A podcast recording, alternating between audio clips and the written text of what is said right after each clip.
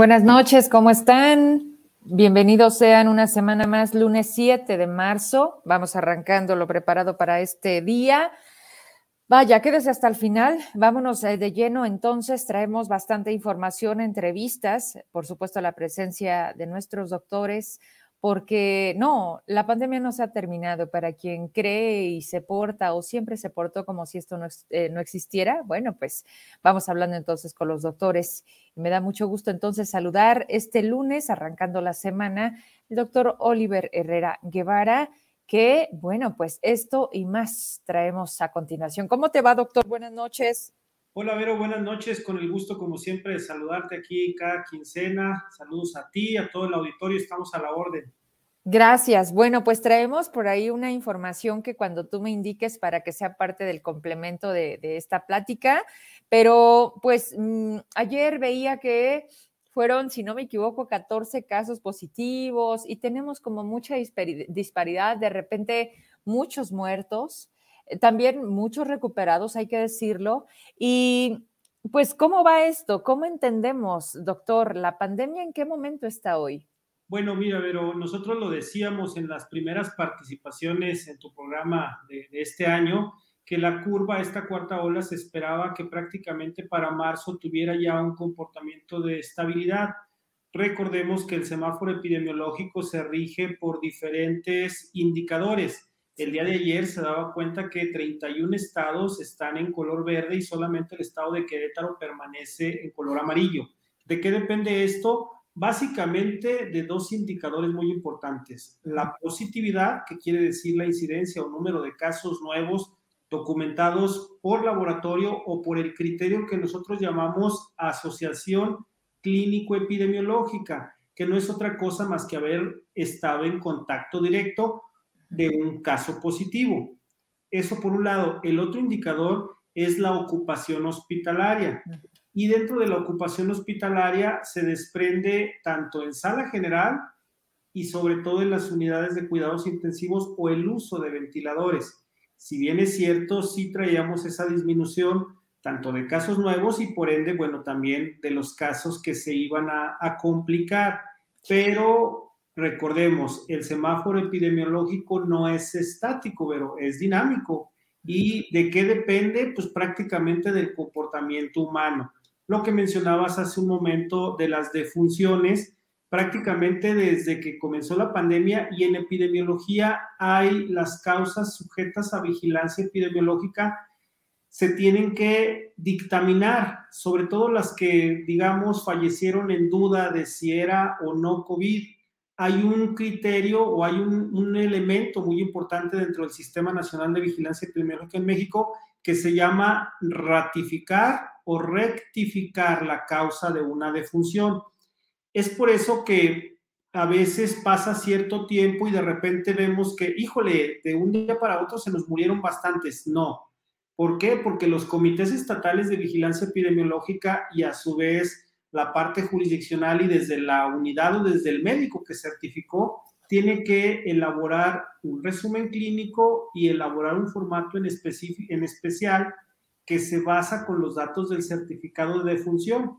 Incluso ya eh, las personas o fueron incineradas o ya fueron sepultadas y todavía se puede modificar la causa de, de defunción. Es por eso que traemos a lo mejor esa disparidad pero lo más importante, Vero, y con lo que yo quiero que hoy la, la gente, todo el auditorio eh, nos ayuden, es que concienticemos, porque en epidemiología y en salud pública hay tres términos que es con los que tenemos ahorita que familiarizarnos. Uno es controlar una enfermedad, el otro es eliminar y lo más... Eh, digamos, ideal sería erradicar una enfermedad. Sin embargo, hoy en día, prácticamente la única enfermedad erradicada que nosotros tenemos, no solamente en México, sino en el mundo, es la viruela. A ti ya, no te tocó vivir en esos tiempos, a, mí tampoco, a las generaciones presentes, pero tal vez a nuestros abuelos, a nuestros bisabuelos sí les tocó padecer. Sin embargo, y es ahí donde, te pediría que me apoyes con la claro. que te pasaba hace un ratito, es muy importante que veamos de qué depende controlar, eliminar o erradicar una enfermedad. En COVID va a ser muy difícil incluso que logremos la eliminación. ¿Por qué, Vero? Porque depende no solamente del tema de la vacuna, que ya la tenemos, pero todavía... Nos faltan los niños. Es, sí, por una parte los niños, pero por y otra los rezagados. Los rezagados, las personas que hoy en día siguen rechazando la vacuna porque les dijeron que les iba a hacer daño. Es más, hoy seguimos teniendo dudas con las personas que dicen, es que yo no fui a la tercera porque dicen que con Astra les fue muy mal y yo mejor opté por no ponérmela. Es un problema real de salud pública que eso difícilmente nos va a ayudar a controlar una enfermedad para poderla eliminar. Y otro factor muy importante es que, por ejemplo, la, la enfermedad, particularmente COVID, nos da reinfecciones. El ejemplo que te ponía hace un rato de la viruela es una enfermedad que te da una vez en la vida y te deja la memoria. Eh, en la piel. Sí, en la piel y ya no te vuelve a dar en tu vida. COVID no. Tenemos personas que han padecido cuatro o cinco episodios de COVID desde que comenzó la pandemia. Entonces, si nosotros no cumplimos con las medidas más básicas, que es acudir a la vacuna, la sana distancia, el utilizar cubrebocas, sobre todo en los espacios cerrados, difícilmente, pero vamos a lograr la eliminación y mucho menos la erradicación.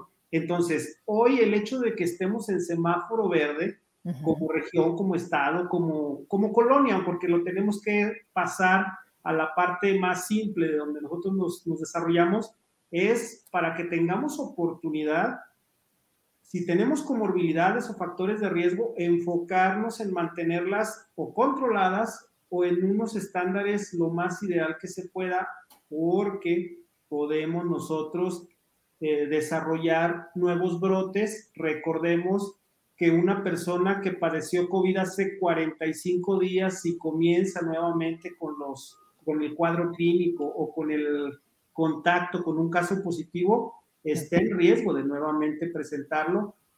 Y lo, lo más eh, peligroso es que si no tenemos las precauciones al momento del aislamiento voluntario, vamos a propagar la enfermedad y no vamos a cortar la cadena de contagio. Por eso ahí la erradicación, y esta laminilla está tomada de la Organización Mundial de la Salud, son los conceptos eh, que se socializan para que comprendamos en qué escenario podemos estar en una enfermedad prevenible por vacunación. Entonces, eh, hay que llevar con cautela, hay que ser muy prudentes en lo que estamos viviendo hoy en día y en las fechas que también se avecinan, no solamente por festividades patronales, regionales, índole económico, pero o cultural, pero sí que seamos muy responsables y muy cautelosos para evitar la propagación masiva de nuevos brotes. Ah, a lo que tú decías, también creo que hay que agregar algo que no sabemos hasta dónde se está atendiendo, doctor. Recuerdo perfecto que se acercaban al módulo de vacunación cuando me tocó la segunda dosis, personas que, que iban de familiares que estaban en ese momento contagiados y les decían, ¿sabes qué?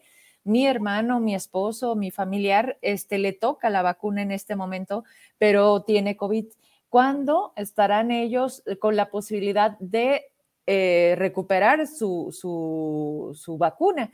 Y le decía, mire, primero tiene que esperar a que pasen 15 días posteriores de que ya se haya liberado de COVID y luego vamos a estar con esa etapa de rezago. ¿Hasta dónde el Estado, la Secretaría de Salud, el propio IMSS, tienen o han tenido la capacidad de identificar y decir, nos falta este universo, porque más allá de no haber querido, las condiciones en ese momento no eran propicias porque siento que el universo ahí también es muy alto.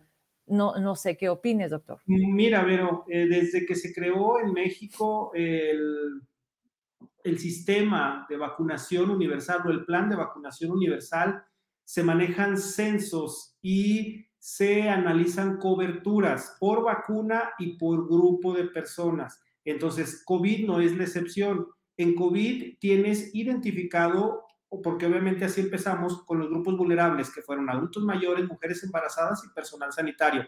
Posteriormente, por eso se fue organizando por eh, si de mayores de 50, mayores de 40, eh, hasta llegar a, hoy en día que estamos con las comorbilidades en los adolescentes. Entonces, Obviamente al momento de que analizas la vacuna que tienes y que la vas a distribuir, comparas la cobertura de vacunación desde el simple hecho de decir, apliqué 10 primeras dosis y resulta que esos 10 que tenían que venir a su segunda dosis solamente vinieron 7, me faltan 3 y los tienes perfectamente ubicados porque eh, de eso se trata eh, el programa de vacunación universal en México. Recordemos, Vero, que antes de, de, bueno, que se aplicara COVID, México tiene uno de los programas de vacunación universal más completos y más exitosos en el mundo. Tenía. bueno. Eh, Oye, doctor, y ya que estamos hablando de esquemas y no solo COVID, mira esta interesante pregunta. ¿Te podría decir el doctor si es cierto que la generación de 1970 a 1980 debemos vacunarnos nuevamente contra el sarampión?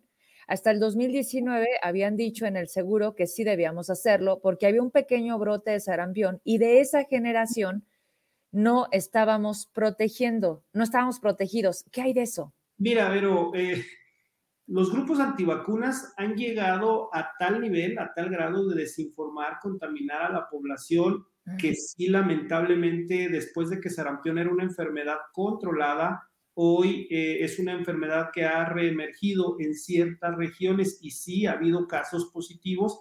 Por eso, la, incluso en los niños se adelantó. Antes el refuerzo de, sarampión era hasta los seis años y ahora se pedía que quienes tuvieran menos de cinco años cumplidos se les aplicó la vacuna y se ha hecho un esfuerzo tremendo para tratar de adelantar, ¿para qué? Para proteger.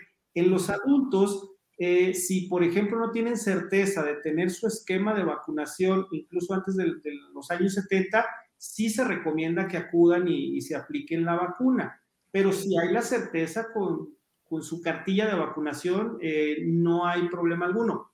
Pero sí, lamentablemente, hay enfermedades reemergentes producto de pues la desinformación y desinformación de esos grupos tan consolidados que se hacen llamar antivacunas. Vaya, ¿cómo, ¿cómo nos cuesta trabajo a lo mejor organizarnos a la otra parte, verdad? ¿Cómo lo negativo hasta tiene nombre y se llama así organizado? Y nosotros todos dispersos. Mi querido doctor, ¿con qué mensaje te despides por esta ocasión, esta semana? Sí, pero pues nada más pedirle por favor a la población que seamos muy prudentes, que seamos muy responsables y muy empáticos, que no es, no sientan que les estamos eh, impidiendo el, el, valor más grande que tenemos después de la vida, que es la libertad. No, yo creo que si entre todos nos coordinamos, podemos hacer de esta nueva realidad una vida lo más apegado a lo que hacíamos antes, que es lo que añoramos. Entonces, por favor, cuídense mucho, sean muy responsables, cuiden a los que más quieren y estamos a la orden, pero. Rapidísimo, Eugenia, a mi hijo le pusieron Astra en la primera, la segunda dosis Pfizer. ¿Sí le sirve? Sí, claro, las combinaciones Astra, Pfizer, incluso Moderna, Cancino, eh, son las que tienen ahorita, eh, pues, evidencia de efectividad. Recordemos que la única población a quienes se le aplica exclusivamente Pfizer es adolescentes y los niños, bueno, fuera de México, porque aquí todavía no, no se comienza con la aplicación. ¿Y no se ve ni para cuándo, Doc? Mm, pues, híjole, Vero, yo no he visto, Ya vamos al aire, ¿te puedes conectar, por favor? No he visto, no he visto por ahí, Vero, algún indicio de que nos digan para tal fecha, porque todavía estamos con los mayores de 12 años, eh, entonces nos falta ese grupo de los 5 a los 12 años, que debo reconocer, Vero, son los que nos han demostrado la mayor adaptación y la mayor obediencia en cuanto a las medidas de prevención. Mis respetos para toda esa población porque no son los adultos los que están poniendo el ejemplo ni rechazando las medidas preventivas. Y sobre todo cuando los vemos al ingreso de las escuelas. Eh, ahí, es la mejor muestra que ahora que, que tenían estas tan ansiadas ganas de regresar, formaditos, ellos sí respetan los círculos, los maestros desde que vamos en el filtro les van diciendo cómo estás, cómo amaneciste, te duele la cabecita, te has enfermado. Y la verdad es que los niños no mienten, te dicen, ¿no? O sea, porque tú les puedes decir o los puedes llevar, pero se ven. O sea, tú no puedes llevar a los niños enfermos. Aparte es una gran irresponsabilidad. Lo llegamos a hacer en las guarderías, sí. Los llevábamos con gripe, les llevábamos el medicamento, muchas veces las niñeras y mil gracias por ese trabajo que nos hacían para poder nosotros irnos a trabajar, porque si suspendían ese servicio, había miles de mujeres en este país que no podíamos tener algo más allá de el gran trabajo de ser mamás. Pero bueno, doctor, gracias como siempre, te mando un abrazo. Vero, cuídense mucho, hasta pronto, excelente noche. Gracias también para ti. Buenas noches. A ver, Adriana ya está conectada. ¿Listo?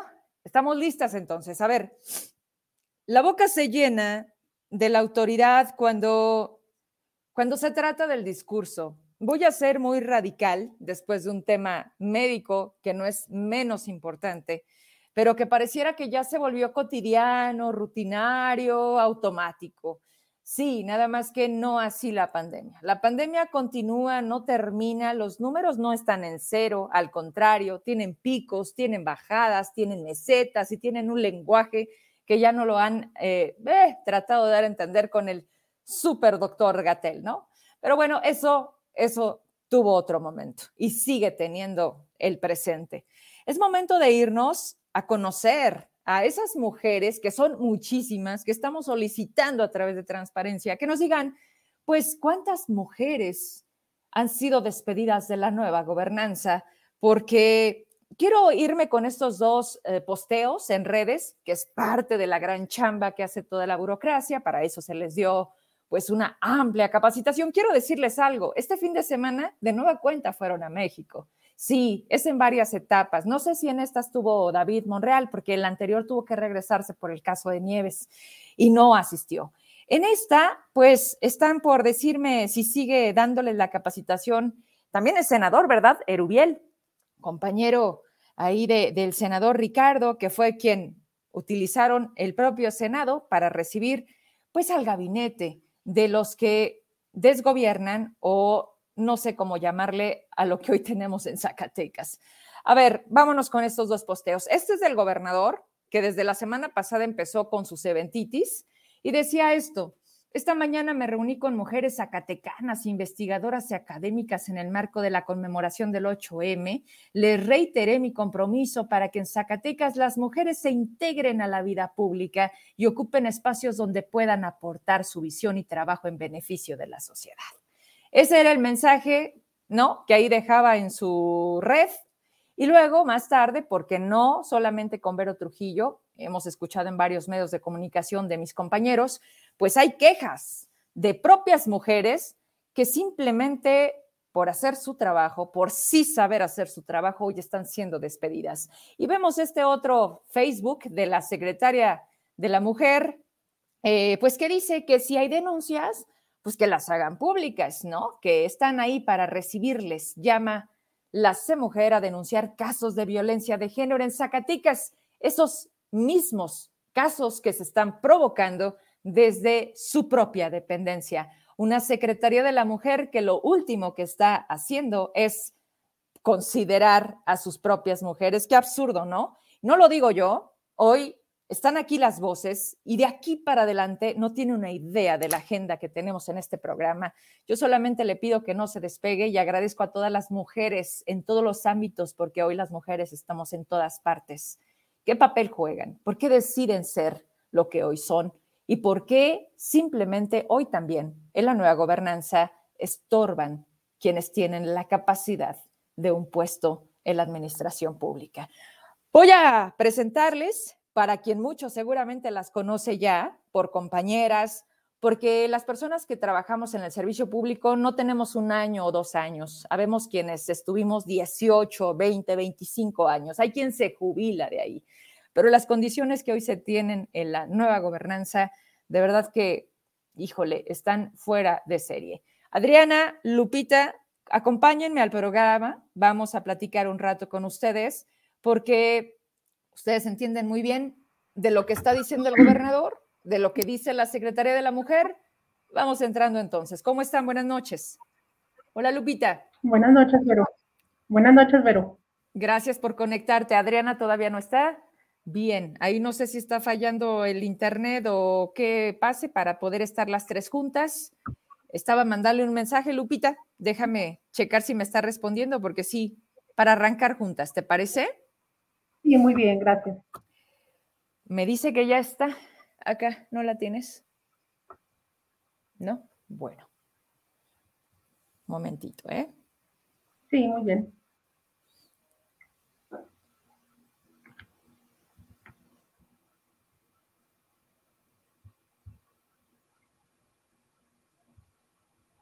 Se nota que estamos en vivo, ¿verdad, Lupita? Aquí ni cómo le hacemos para inventar el detrás de cámaras. A ver. Así es. Mira, este, en lo que ella se, se, incorpora, no, no lo dudo ni poquito. Ahorita va otra vez a intentar hacer lo que te pedí a ti. ¿Le batallaste o te ayudaron? No, no, no, no, no batallé. Eso. Bueno, este, pues qué gusto, Lupita, de entrada agradecerte que, que hayan decidido salir. Yo les comentaba qué difícil se vuelve pues eh, el anonimato. Yo no dudo de las represalias, lo hemos visto todo el tiempo. Eh, esta parte en la que si hablas te va más mal, ¿no? Que a quien denuncias. Y, llegamos a un punto en el que ya no podemos más, o sea, ya no se puede ocultar la, la corrupción, la forma en cómo se manejan. ¿Cuántos años tenías trabajando para el gobierno del Estado, Lupita? 12 años. 12, años son los que, así es. ¿En, esa, en, qué dependencia? Estaba en la Secretaría de las Mujeres, concretamente en el Centro de Atención a Mujeres Víctimas de Violencia. Ok.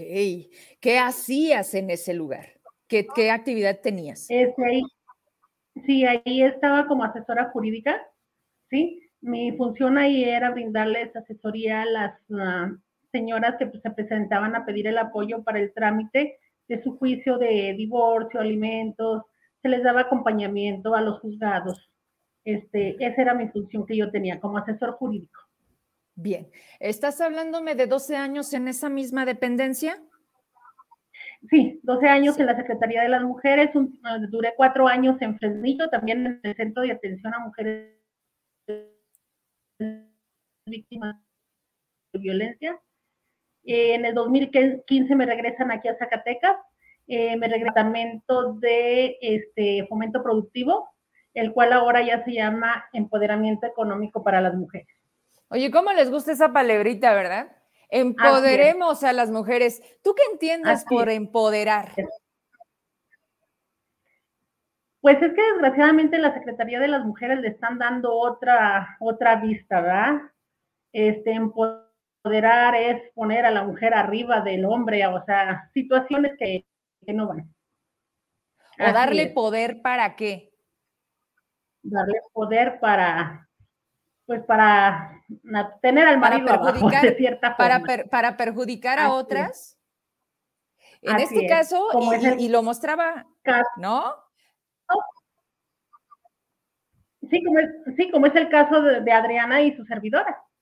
Bien, a ver, a ver, este, Que así fue como nos sucedió, así. Claro. 12 años en los que prácticamente te aventaste el quinquenio de Alejandro Tello. Así es.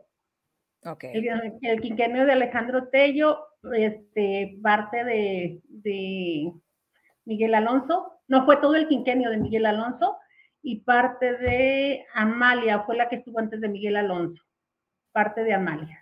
Ok, bueno, o sea, ya, ya, ya prácticamente tú traías la experiencia de ver formas diferentes de trabajo, de, de cómo la, la exgobernadora, siendo la única mujer en Zacatecas, cómo, cómo ponía a las mujeres en qué sentido, luego llega Miguel, cómo fueron las mujeres para Miguel, y luego llega Alejandro Tello, y ya sabíamos en qué lugar estábamos las mujeres. Llega la nueva gobernanza. ¿Y qué sucede, Lupita? Pues ahora con la nueva gobernanza, desgraciadamente, o sea, digo desgraciadamente porque, por ejemplo, aquí en el centro de atención a mujeres víctimas de violencia, que era donde yo prestaba mis servicios, este, pues es el lugar donde, lejos de, de erradicar la violencia que tanto pregonan, pues la ejercen internamente con el personal que ahí laboramos. Adriana está teniendo por ahí complicaciones para conectarse y justamente a través de ella o gracias a su testimonio es que sé de ti. Adriana es una abogada que también trabajaba en la Secretaría de la Mujer y que quería que, y quiero, yo, yo no pierdo el que pueda conectarse con nosotros. hubo un problema que se convirtió en el gran problema, Lupita, y es que quien llega, o sea, para esto, ¿quién llegó y les dijo, yo soy la titular? ¿Quién la presentó? ¿O cómo estuvo esa cosa? Bueno, este, la titular es la licenciada, la, perdón, la maestra Zaira Ivonne. sí, ella es la titular de la secretaría. Okay. Pero en el centro de atención a mujeres víctimas de violencia, que es donde tanto Adriana como tu servidora prestábamos el servicio, llega una señora que llega nada más y dice, yo soy la nueva coordinadora. ¿Qué nombre tiene esta mujer? Ella se llama Olga Patricia Puebla Díaz. Sin ningún este oficio firmado no, por David, por la propia. ¿no? Nunca, nunca mostró ningún nombramiento como tal, ni mucho menos llegó ni la secretaria ni la subsecretaria a, presentarla. Ella llegó por sí sola. Bien. Me dicen que ya se pudo incorporar con nosotros eh, Adriana. Entonces, ¿te parece si ya nos subimos? Claro que sí. Gracias, Lupita. Así es. Adriana, adelante. ¿Cómo estás? Buenas noches. Hola, Vero. Muchas gracias. Muy bien. Gracias por prestarnos este espacio para que nos escuchen. Este, Vero, eh, ya como te había comentado, hemos sido víctimas de injusticia, de abuso de autoridad, de violencia de género, de hostigamiento laboral y bueno, esperamos que, que, que nos escuchen y nos hagan justicia. Eh, como te comentaba, fui rescindida de mi relación laboral por pérdida de confianza, según me decían en el escrito que me notificaron el 28 de febrero porque le puse a un escrito, a un memorándum que nos dieron, donde no se nos permitía la salida a checar expedientes. La licenciada Lupita y yo somos abogadas, bueno, perdón, éramos abogadas del Centro de Atención a Mujeres Víctimas de Violencia y teníamos que salir a los juzgados para checar expedientes.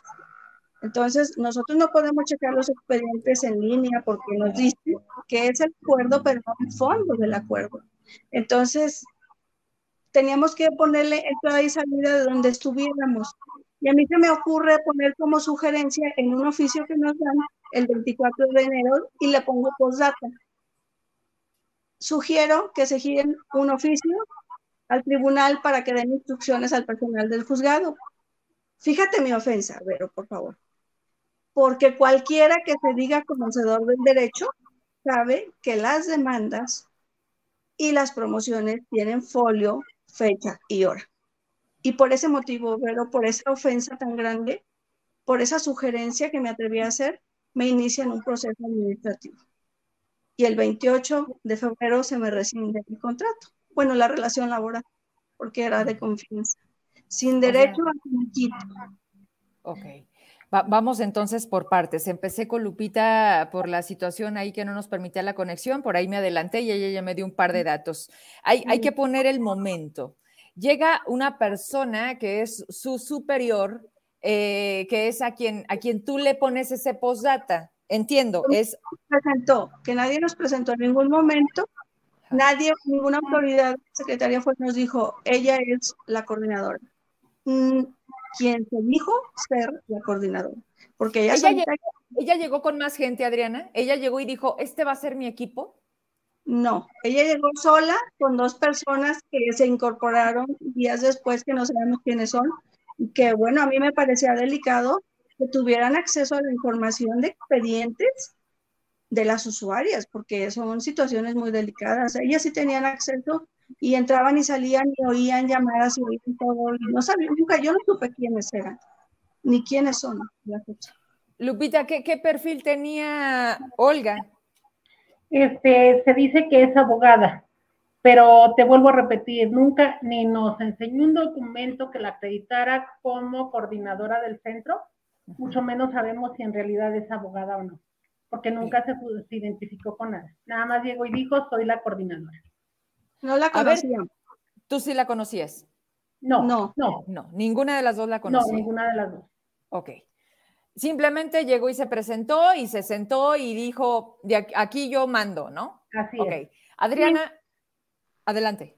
No, no, dinos, dímelo, perdón. Eh, el, el, problema o tu, tu error fue haberles dicho, esto se hace así, permítame decirle, hay que tener cuidado porque no trabajamos con el campo ni con eh, el deporte, sino estás hablando de mujeres violentadas, vulnerables.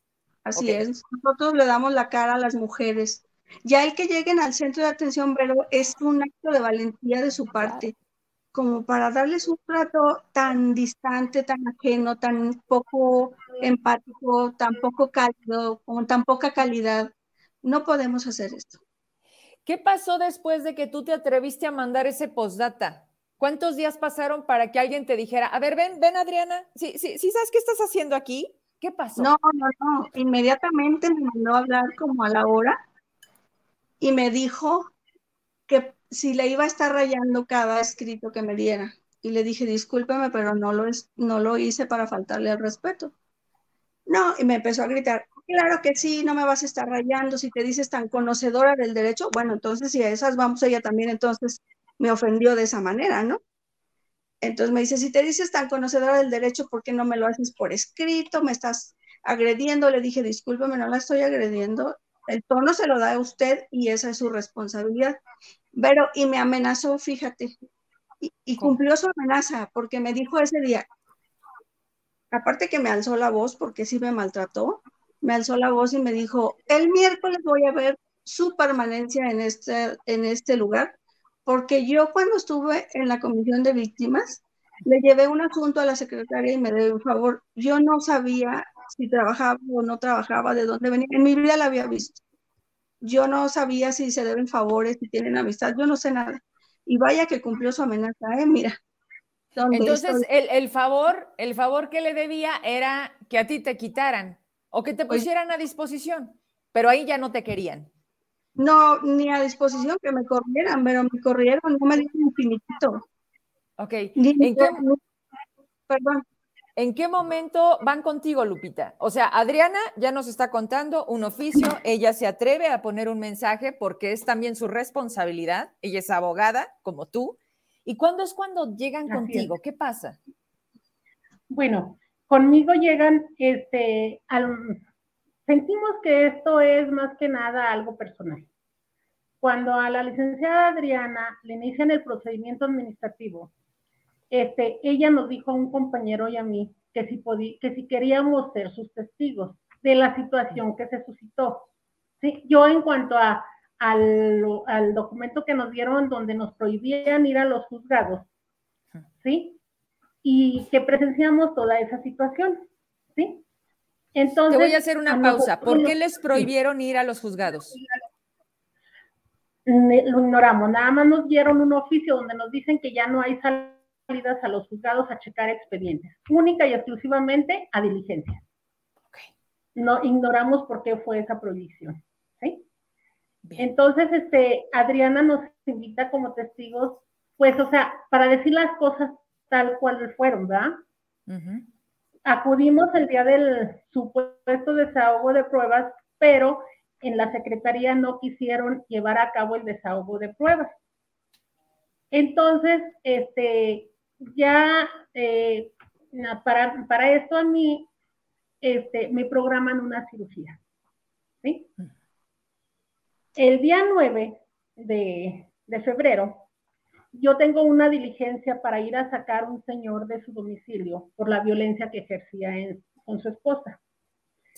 Entonces, eh, ese día, como nadie tenía llave de la oficina del centro de atención, eh, me dicen que le van a hablar a la coordinadora para que vaya a abrirnos la puerta, para sacar la llave y poder quitar el vehículo, o sea, la cadena para sacar el vehículo. Eh, a mí me dicen que a qué horas tengo que estar en el juzgado. Les dije que a más tardar a las 8 de la mañana ir por el actuario. Faltaban 8 minutos para las 8 de la mañana cuando todavía no llegaba la coordinadora a abrirnos la puerta. Y a mí siempre me gusta ser puntual en mis diligencias. Entonces, este, llega muy molesta y me dijo, este, que ella no tenía conocimiento de esa diligencia. Le dije, pero licenciada, si usted misma pidió el vehículo para ir a llevar el oficio solicitando el apoyo de la preventiva en Guadalupe, di por hecho la diligencia. ¿Sí? Me dijo, pues yo no sé nada. Dijo, y esto le va a traer consecuencias. Eso fue el día 9. ¿Sí? Entonces yo sí le contesté, dijo, y no se le olvide que yo soy la coordinadora.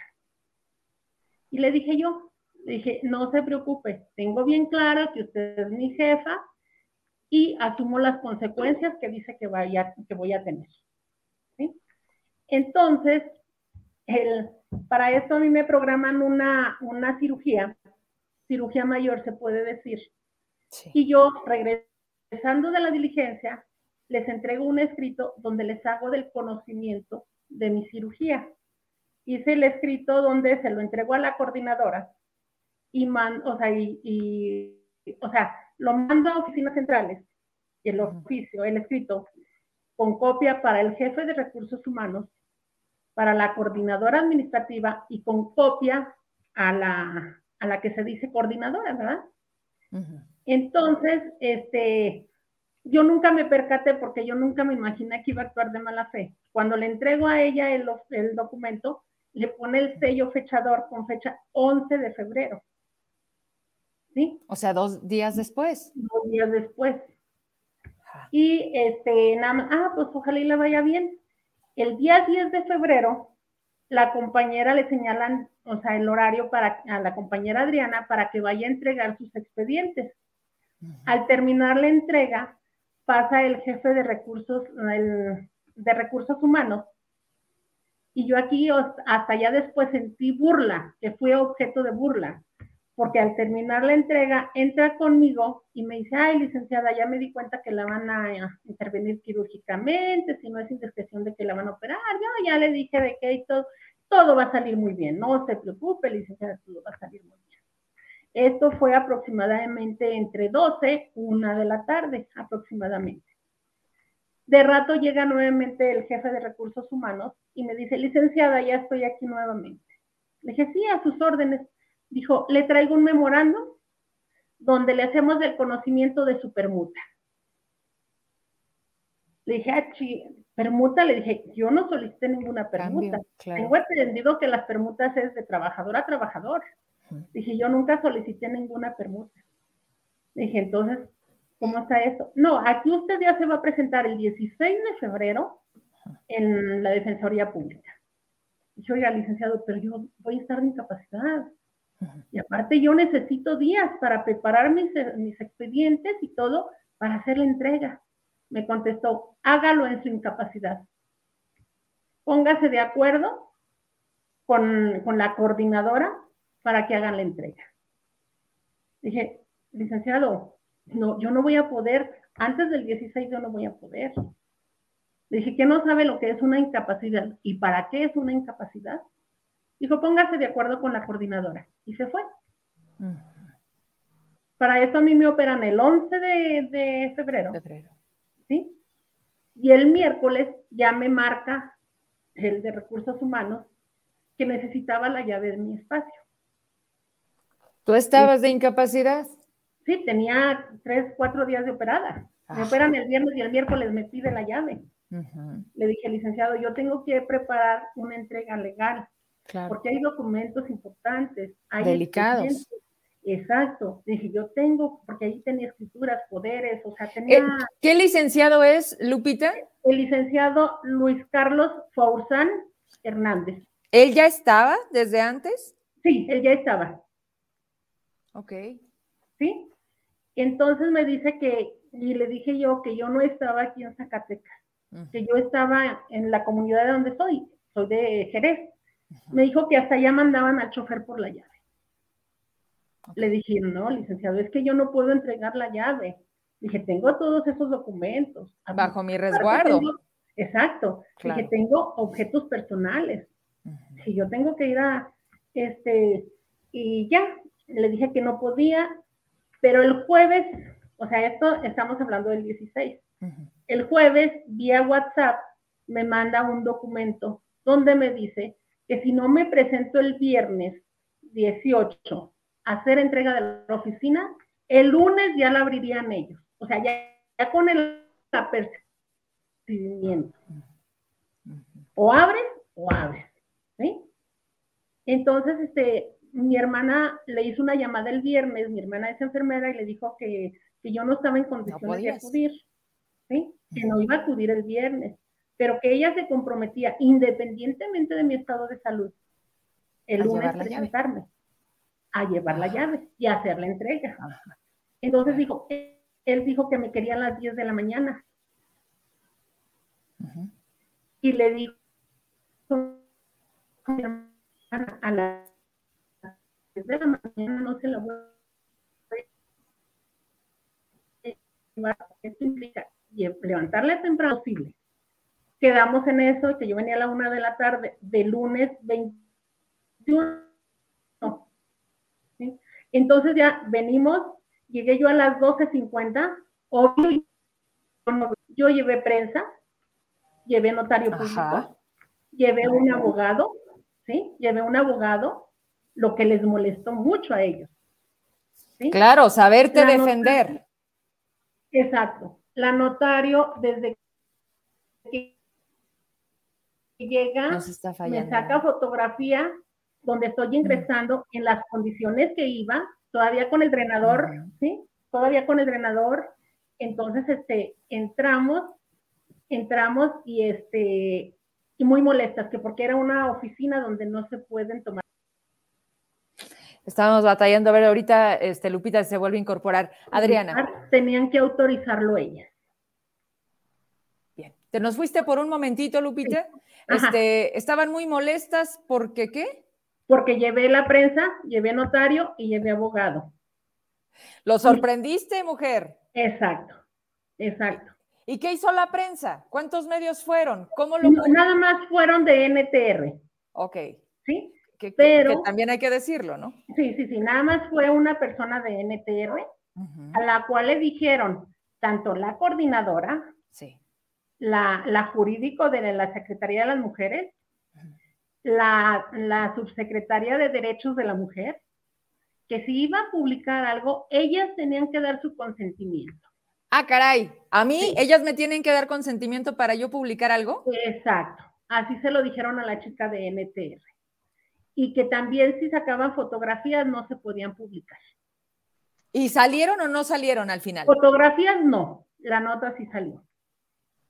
Vaya eso, eso también es interesante porque hay un derecho, sí se puede, pero la autorización es de ellas. Al final de cuentas es sobre quién sale. Yo, por ejemplo, tenía algunos escritos en donde si iba a ser utilizada tu imagen, Adriana, y ustedes saben y si eran menores de edad, los papás tenían que autorizar esa salida. Pero estamos hablando de otra situación, no era un evento. No, no, no, no, no.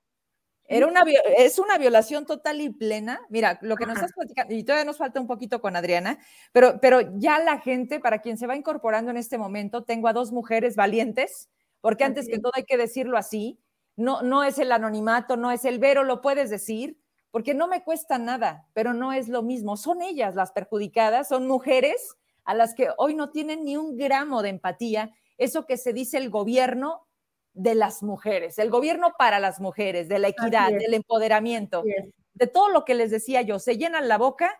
Y a ver, Adriana, vamos contigo. De alguna manera fuiste la Lupita es tu consecuencia. ¿Por qué? Porque aceptó ser tu testigo. O sea, oye, a toda la gente que están despidiendo de esta gobernanza, pues no sea su testigo porque también te quita la chamba. Así es, claro. Sí. Entonces, esta consecuencia me trajo que me cambiaron a otra dependencia. ¿Y luego qué pasó para cerrar aparte de eso, sí, aparte de eso, de que me cambiaron de, dependencia, me dieron de baja y el día de la quincena no me depositaron en tiempo y forma mi salario. ¿Sí? De lo cual intervino el secretario del sindicato para que se me hiciera mi depósito. ¿Y cuántos días después te pagaron? No, fue ese mismo día, pero ya fue muy tarde. Fuera de horario. Exacto. Aparte de todo esto, la consecuencia que me trajo por, la, por el estrés y todo, la alza de presión y alza de azúcar, lo que originara que mi, que mi cirugía aún todavía no cicatrice al 100%, ya casi un mes.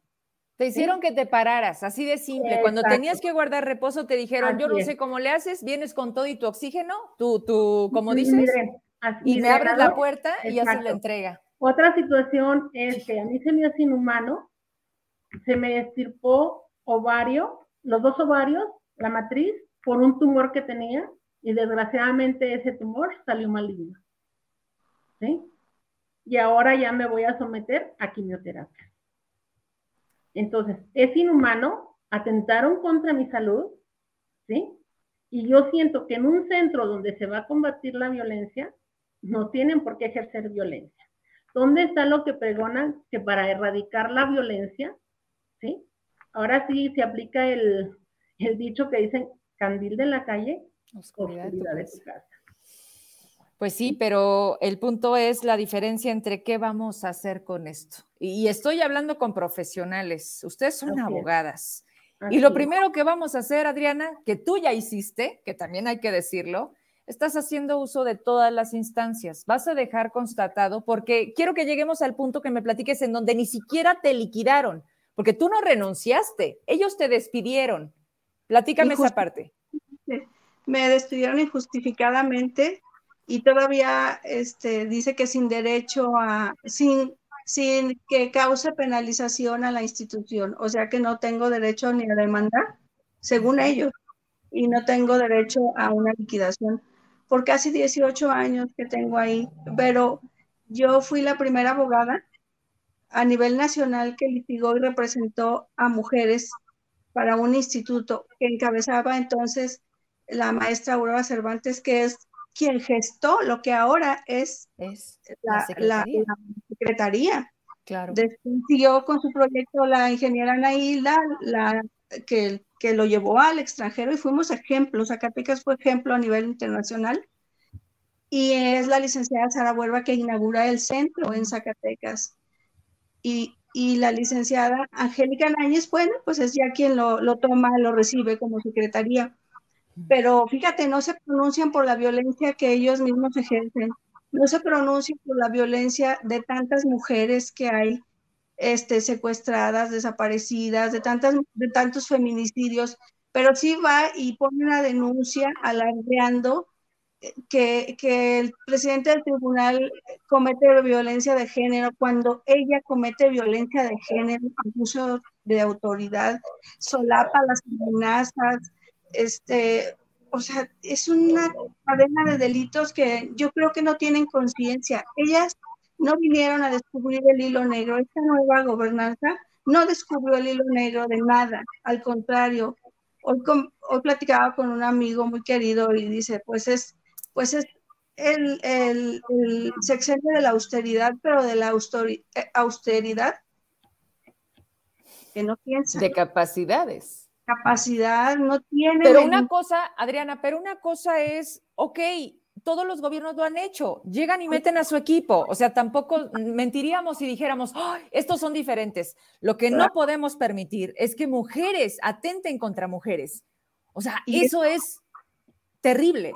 Violencia terrible. Tenemos una, un, un daño sistemático te aseguro que si nos hacen un peritaje de signos y síntomas de violencia lo tenemos. De verdad, ha sido muy estresante. A mí me cambian de litigar 18 años ahí, me, me cambian a sentarme a un escritorio donde yo no conozco lo que hacen ahí para que yo caiga en el error. Sí, o sea, eso también es violencia, que te congelan. O sea, te congelaron, te dijeron, vete a otra dependencia y siéntate a esperar indicaciones. La misma dependencia, pero en un escritorio, imagínate, pero ahí, o sea, en la zona de castigo prácticamente. Sí, entonces, todo eso es violencia que, que queda invisibilizada porque todo el mundo se calla, pero no debemos de callarnos, y menos en una dependencia que a lo mejor la titular no sabe pero su razón es vigilar que se respeten los derechos de las mujeres y la que viola los derechos de las mujeres de sus trabajadoras primero es ella. Me parece tan incongruente que el otro día haga la invitación en los periódicos a que denuncien la violencia.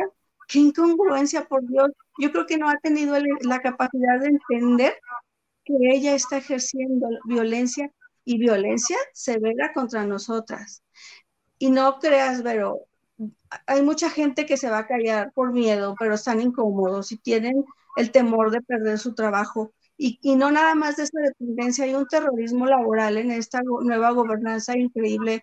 Yo el otro día que estuve en una, en una dependencia haciendo valer mis derechos, me di cuenta que, que despidieron a mujeres que tenían 28 años trabajando y, y no les dan nada. Cuando a veces somos el sustento de la familia, no se ponen a pensar el impacto que es en nuestra familia, el impacto que es con nuestras usuarias que estábamos atendiendo, que de la noche a la mañana me siguen hablando, pues que ya no soy su abogada. Ah, caray, ¿cómo que ya no es mi abogada? No, señora, no soy su abogada.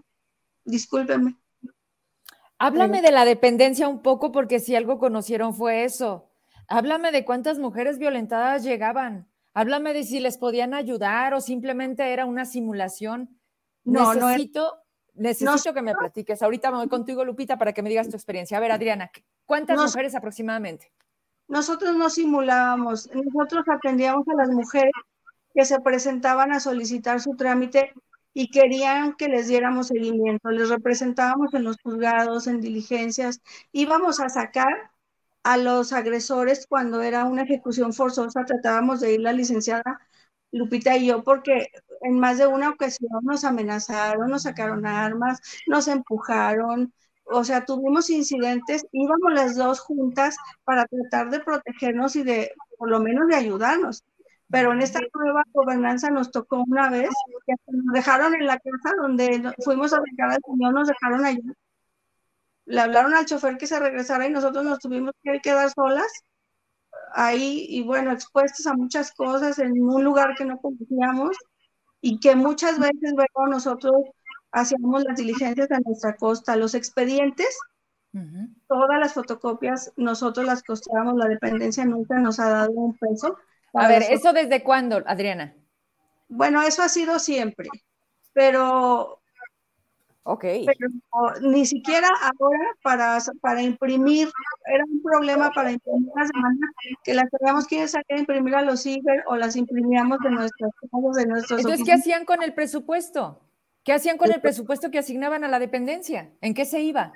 No sé, fíjate, y lo interesante, pero ahorita que tocas ese punto, es que tampoco la secretaria se ha pronunciado por la disminución de este presupuesto y corre el riesgo de volver a ser instituto. Yo creo que no sabe, imagínate, ahora sí que el trabajo de todas esas mujeres, la maestra Aurora que gestó que fuera el primer instituto a nivel nacional que diera representación y asesoría gratuita a mujeres, ¿dónde va a quedar el trabajo? Pero tú crees que les importa, o sea, después de lo que me estás describiendo del trato que les han dado y seguramente no solamente a ustedes, ¿Tú crees que les importa que le cambie la denominación de Secretaría de Instituto? Que le yo, yo hice un pronunciamiento en el programa y les dije, qué raro que la Secretaría de la Mujer no haya salido a decir, muy indignada por lo que dijo Arturo Nale, así, eso sí, mandando mensajes de todo, pero no dijo nada cuando, digo, el tema de la nueva gobernanza es todos los días. Cuando no es en un lado, es en otro. Y entonces es porque le manda y quién le está dando la indicación de cállate, no digas, córrela, hostígala. ¿Quién? Porque de verdad pensar que solamente está en su cabeza de mujer utilizar el poder de un puesto público que es pasajero, Adriana, porque yo no sé en qué momento se les pierde la cabeza en donde creen que esta cosa es para no siempre. Es monarquía, no es monarquía, bendito Dios, porque si no, imagínate, esto pasa y así ha pasado no se ponen a pensar que nos podemos encontrar en el camino y que podemos necesitar unas de las otras. De verdad ignoran, yo creo que ignoran la, palabra sororidad. Yo creo que, mira, pero yo te aseguro que no tienen el conocimiento del tema que se maneja en la Secretaría. Y aceptar un cargo donde no tienes el conocimiento. También es corrupción. de la corrupción. Claro. O sea, y donde yo estuve, pues bueno, ahí se le hacía la lucha, donde me mandaron a sentarme, pero bueno, también les hace falta mucho, mucho conocimiento, mucho, bueno, es que hasta la ortografía deja mucho que decir. No, que te digo, pues si hasta le ponen con copia para Ricardo Monreal, gobernador, cuando sí fue, pero volvemos a lo mismo. Hay yo mucho descuido.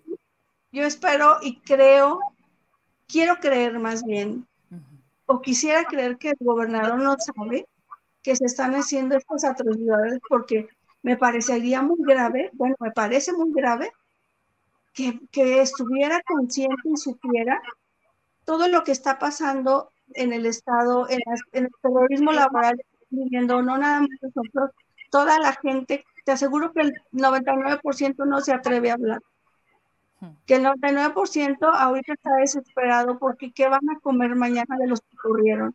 De verdad que si nos juntáramos todos los que nos han corrido, yo creo que somos mayoría y, y, no, están, dando cuenta, no son conscientes de que están queriendo disminuir la norma, pero cuando se les tenga que llegar el día que cumplan todos los salarios caídos, las utilizaciones y todo, yo creo que no, no están visualizando esa parte.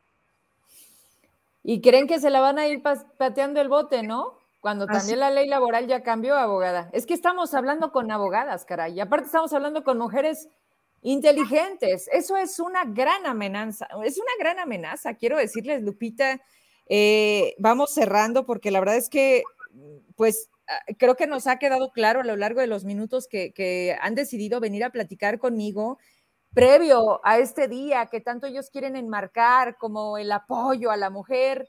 Y bueno, aquí está la muestra ¿Por qué no se junta el gobernador con todas las mujeres que están dejando en el desempleo? ¿Por qué no se junta con las mujeres que tienen hoy una situación de salud como Lupita? ¿Por qué no voltea todos esos sectores en donde las mujeres están desprotegidas? Las que están ahí en la nueva gobernanza, como quiera, están puestas por muchas razones que aquí en el mismo programa me están escribiendo.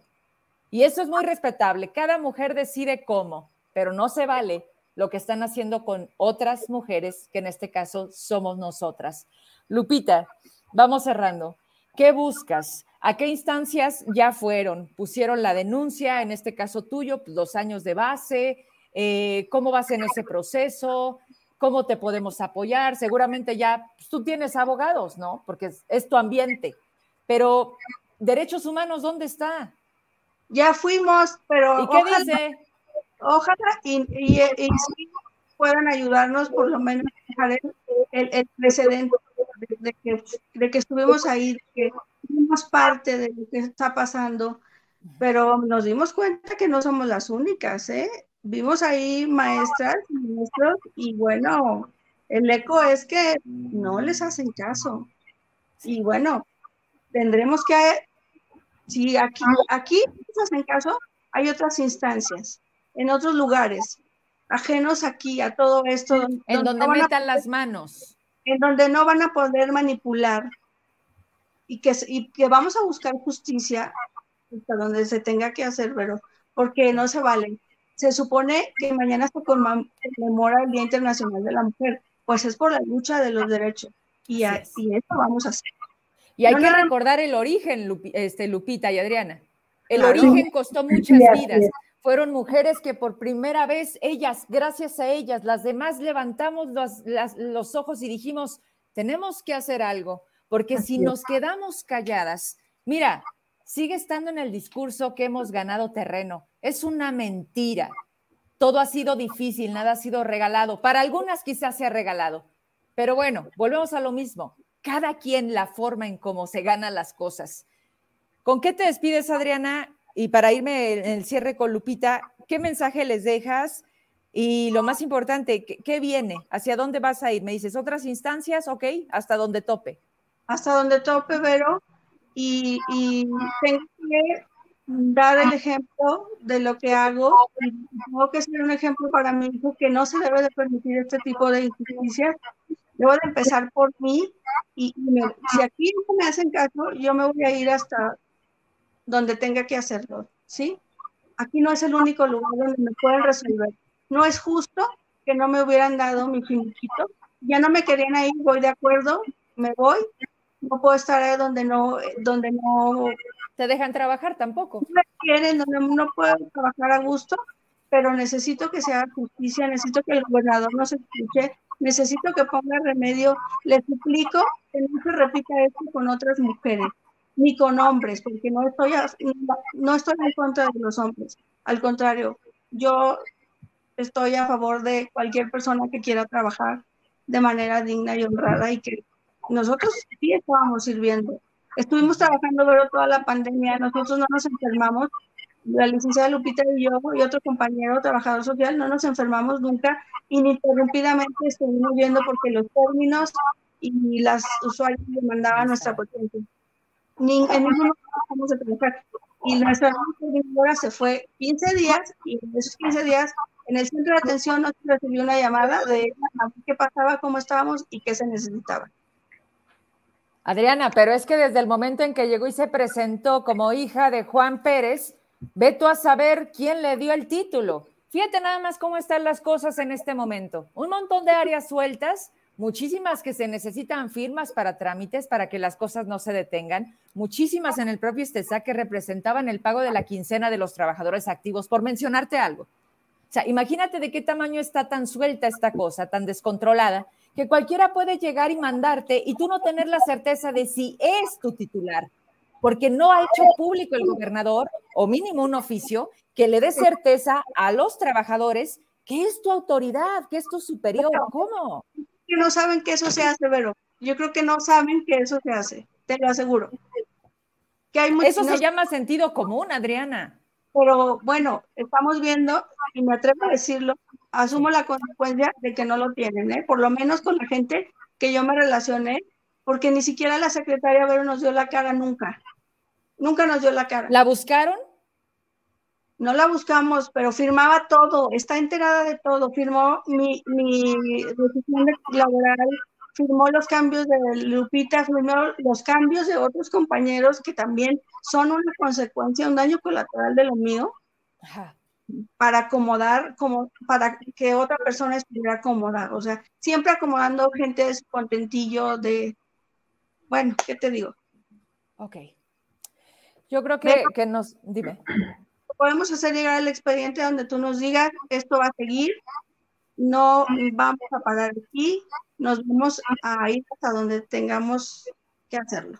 Te voy a pedir algo, Adriana. Claro que te lo digo con mucho respeto. A este gobierno no se le debe de suplicar. A este gobierno le tenemos que exigir resultados.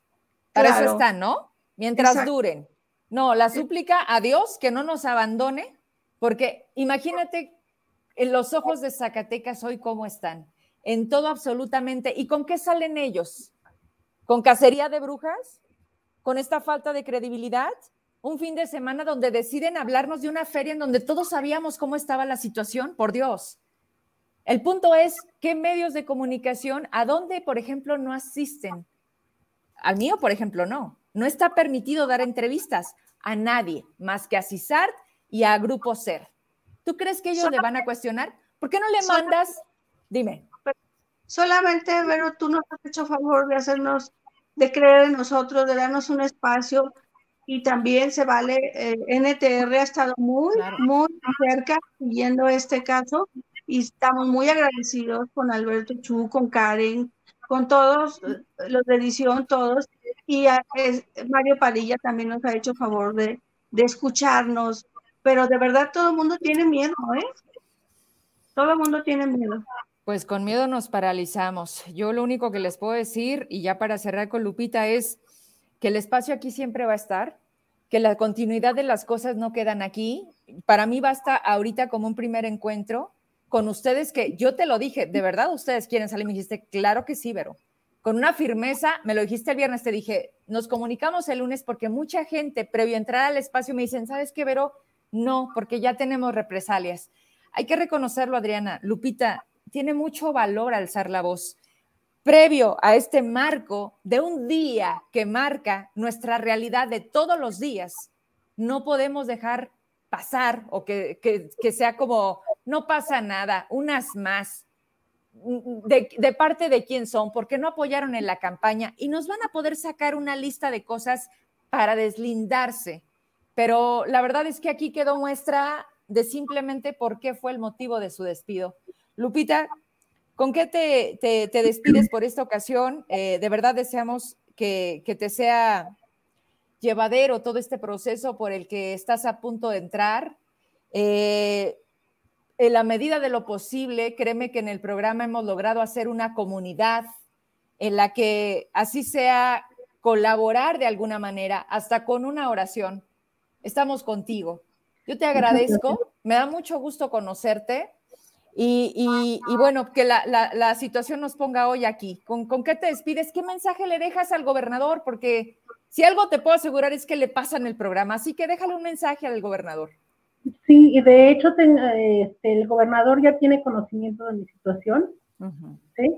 Porque este, el abogado que me acompañó el día de la entrega-recepción, él es mm, el presidente de la organización de abogado amigo, a la cual yo pertenezco, ¿sí? Entonces, él hizo un pronunciamiento directo al gobernador, donde le pues pide que tome cartas en el asunto por la situación que él vio que yo viví.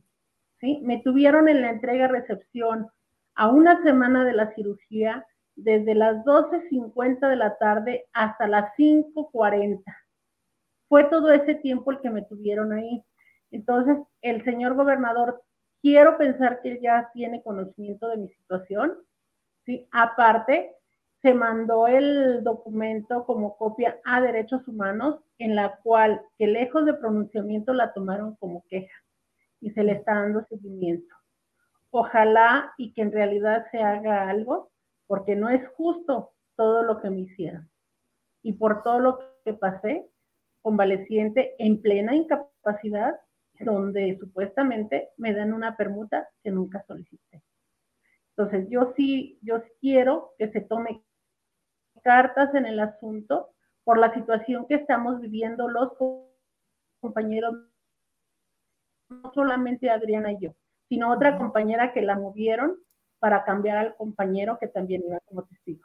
¿sí? Entonces, ojalá y si se tome cartas en el asunto, porque algo muy importante también que se le pasó a Adriana comentar cuando dijo que la coordinadora se ausentó dos semanas, este, porque dio positivo. Quiero señalar que también ella no se expuso al contagio, porque el viernes ella se presentó totalmente enferma y nos llamó a todos a su oficina, ¿sí? Entonces, el viernes se presentó a su oficina muy enferma y el lunes se reporta ya positiva de COVID. Esta es una irresponsabilidad. Imagínate, Vero, tanto la, la licenciada Adriana como tu servidora somos vulnerables. Yo soy diabética, soy hipertensa, la licenciada Adriana es hipertensa y a ella no le importó esa situación como para exponernos a un contagio. Eso es muy delicado y es penado también, ¿sí? Como dice la licenciada Adriana, esto no para aquí. Vamos a seguir donde nos escuchen y vamos a seguir con todas las secuelas legales. Obvio que no les podemos decir cuáles son los procedimientos que vamos a hacer para no entorpecer los, los mismos, pero esto sí, vamos a proceder legalmente contra quien resulte responsable. ¿Cómo es posible que, por ejemplo, la subsecretaria de Derechos de la Mujer estuvo ahí hostigándome para la entrega? Fue una situación muy difícil porque todos estaban ahí al acecho de que yo no me robara nada en la secretaría. Pero es que no dicen, es que no somos iguales. Nos queda claro, no somos iguales. Eso sí, no somos iguales. ¿sí? Entonces, esa es la situación y esperemos que el señor gobernador tome cartas en el asunto y que no se siga este, con este mismo proceder en contra de las mujeres y los hombres trabajadores. Claro. Yo con esto quiero cerrar. Le adelantaba a Adriana sobre hacernos parte del colectivo de abogados de México para que esto tenga un eco nacional. Mira, así como han ido los jubilados, así como están yendo otros gremios que se están viendo afectados en Zacatecas, hoy las puertas en Zacatecas se están cerrando. Bueno, tenemos que salir entonces de Zacatecas. Yo les ofrezco esa misma vía, Adriana. Te lo comenté, ya me dijo el abogado que tuviste contacto. Como abogadas son valiosas porque de entrada son abogados. Nosotros nos vamos a sumar en un tema de, de la parte social. Entonces, Claro que podemos hacerlo, yo les, yo les también les dejo esa vía. Creo que esto hay que denunciarlo en medios nacionales. Si los de aquí están comprados y los tienen calladitos, bueno, vamos a ver a los nacionales, porque yo he visto que les duele mucho salir en, con Denis Merker, les duele mucho salir con Ciro Gómez Leiva. ¿Y saben qué? Sí lo podemos hacer. Entonces, Un gusto. Lupita, solamente tú sabes cómo te sientes. Yo te veo muy bien, te veo muy fuerte y vas a salir de esta porque sabes qué, las mujeres somos así, aguerridas. y más cuando nos quieren poner el pie. Qué gusto conocerlas, Adriana. Gracias por provocar esto. Gracias a Eugenia, que finalmente fue quien en un programa me dice, Vero, entrevístalas. Dime, Adriana. Un saludo a mi querida Eugenia, que gracias a ella estamos hoy aquí contigo. Saludos, Eugenia, te quiero mucho. Gracias por todo. Gracias, Vero. Gracias por escucharnos y hacer que nos escuchen. Gracias por darnos voz. Aquí voy a estar. Gracias, buenas noches. Descansen. Seguimos en comunicación. Un abrazo. Claro que sí, buenas noches y gracias nuevamente por el espacio. Y solidaridad de la de de veras. Aquí estoy, gracias. Buenas noches. Me despido. Gracias, sí, claro que sí, lo hacemos ahí. Ya están atentos para, para hacer este intercambio. Muy pronto aquí en Zacatecas lo vamos a dar a conocer y van a ver cómo sí podemos, más allá de un tema de medios de comunicación, tener un respaldo de quienes defienden y quienes pueden defender a este país de una manera distinta. Es creer, por supuesto, en que sí las cosas se pueden hacer diferentes, en que las podemos cambiar. No, no va a ser sencillo. Traemos toda una cultura, es una es un reaprendizaje, es un es un cero, porque simplemente lo que pasó en el estadio de Corregidora en Querétaro nos dejó una muestra muy clara de en qué tipo de sociedad estamos viviendo, ¿Qué necesitamos para prender una mecha de un cerillo, incendiar absolutamente todo sin mirar que haya niños en un ambiente donde buscamos convivir con la familia? No, no es normal y no, no todo será a lo mejor una cuestión gubernamental. Hagamos la parte que nos toca, pero exijamos la parte que también les toca a ellos. Me quiero despedir con un par de imágenes. El día de mañana a nivel nacional se tiene toda la lista de los estados que están por participar con esta marcha de las mujeres. Eh, si ustedes pueden, súmense, háganlo. Aquí en Zacatecas está programada a dos de la tarde, ¿me ayudas? Vienen dos partes. Y les presento la que está manejando Natsin, que este grupo también, como siempre, gracias por compartir la información y por lo que hemos podido hacer. En Chiapas lo tienen programada a las 4 de la tarde, ahí en la Universidad Nacional de, Chiapas. Campus 1 frente a Plaza Jardines. Ciudad de México, programada a las 4 de la tarde. Ya vieron al presidente, nada más les pidió que no hicieran mucho relajito, ¿no? Porque todo eso es como un síntoma capitalista, neoliberal, conservador. Entonces, le pide a las mujeres que ojalá se puedan comportar. Eso es lo que dijo el presidente. En el Estado de México habrá un contingente que se unirá a la marcha de Ciudad de México. Ahí se van a encontrar en Guerrero, 4 de la tarde, en Jalisco, 3 de la tarde, en Oaxaca, 3 de la tarde, Querétaro, 4 de la tarde, Quintana Roo, 4 de la tarde. Y cerramos con el otro pedacito donde viene Zacatecas y el punto de partida, que si no me equivoco es de eh, ingeniería. Veracruz, 5 de la tarde.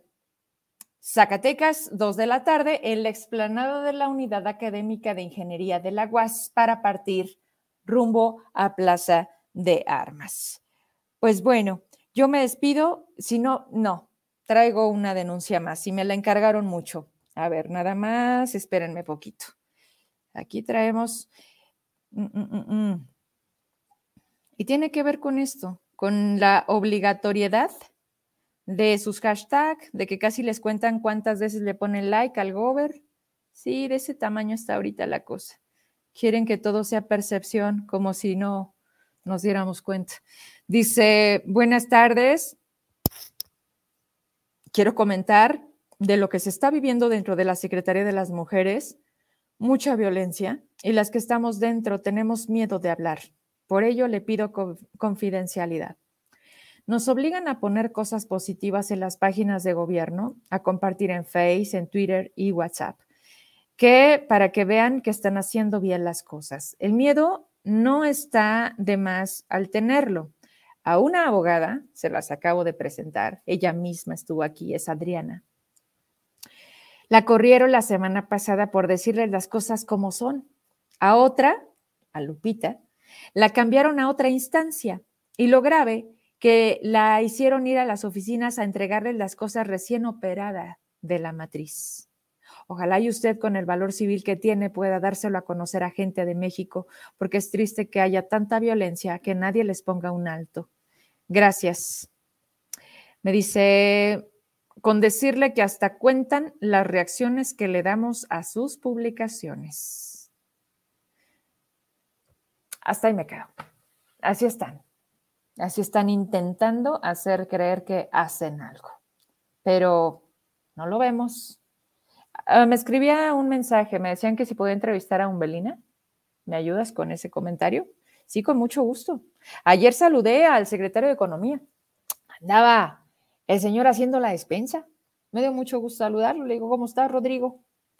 Te tengo en la lista de peticiones de entrevista desde ya hace un ratito. ¿Cuándo te van a dar permiso? Me dice, ya nos van a dar permiso. O sea, además lo confirman. Dije, bueno, espero, espero que sea este año. Y ya, fuera de otra cosa, digo, porque nos conocemos, porque el tema de los, de los funcionarios, bueno, pues no, yo no soy nueva, ellos tampoco, nada más a veces se cambian de lugar, así que coincidimos en algún momento. Lo que dijo Adriana es muy cierto. No se les olvide, cuando suben, normalmente la inercia es que regresen para abajo y en esa bajada nos podemos encontrar. Nada más que tiene razón la secretaria de la Función Pública, no somos lo mismo y lo hemos demostrado. Jorge Rodríguez Vero, con las, con las declaraciones de la titular de la Función Pública de Cero Corrupción, invítala a tu programa para que diga el por qué hay impunidad en casos como el saqueo del Istesac, que tienen nombre y apellido los ladrones. Claro, Jorge, pues sí, digo, ahí la seguimos teniendo, ¿verdad? En espera a ver cuándo se les antoja empezar a salir a, dar la cara de lo que están haciendo, porque me imagino que tienen una, libretita, no sé, quiero pensar, en su cuarto de guerra o los que ahí medio le, les gira para sacar al gober de crisis, porque siempre, yo no sé si fijaron en el video de la familia La Encantada, pues tenían que dar bolos y, y, la verdad es que yo me acuerdo mucho de otros gobernadores, no, tampoco Tello era como que muy este, simpático, ¿no? O sea, la gente no se acercaba. Y una foto con usted, Gober, como a lo mejor sucedía con Ricardo Monreal, hay que decirlo, con el propio Miguel Alonso, ¿no? O con Amalia García, que sí fueron muy distintos en sus formas, en sus estilos, pero este gobernador yo creo que siente y siente bastante el rechazo de mucha gente. No puedo decir, no me atrevo a decir que de toda. Hay quien aprueba a David Monreal. Sus razones tendrá, y lo respetamos, pero también se siente y se siente fuerte cuando no se está cumpliendo con lo mínimo, que es un Estado de Derecho, uno donde se cumpla con justicia, no donde se salga a través de redes a amenazar y a decir, vamos por ti, Benjamín N. Porque eso ya es hablar de otros niveles. Y un Benjamín N, que no se les olvide una cosa, él fue el de la feria en Fresnillo cuando David Monreal fue alcalde. Y decía Norma Galarza, y tiene mucha razón. ¿No le pensaron a qué alacrán se están echando? ¿No tienen idea de lo que Benjamín, porque tonto no es, ayer hablé con él, me dice, como quieran, quiero. ¿Estoy preparado? Sí.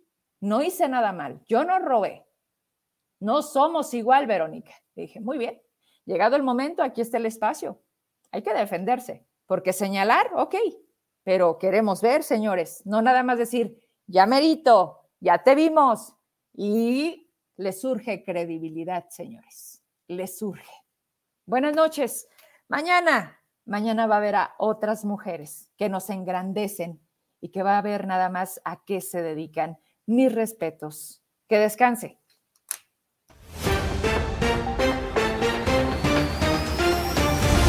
internacionales. Guerra en Ucrania cobra factura al peso. Tiene su peor caída desde 2020.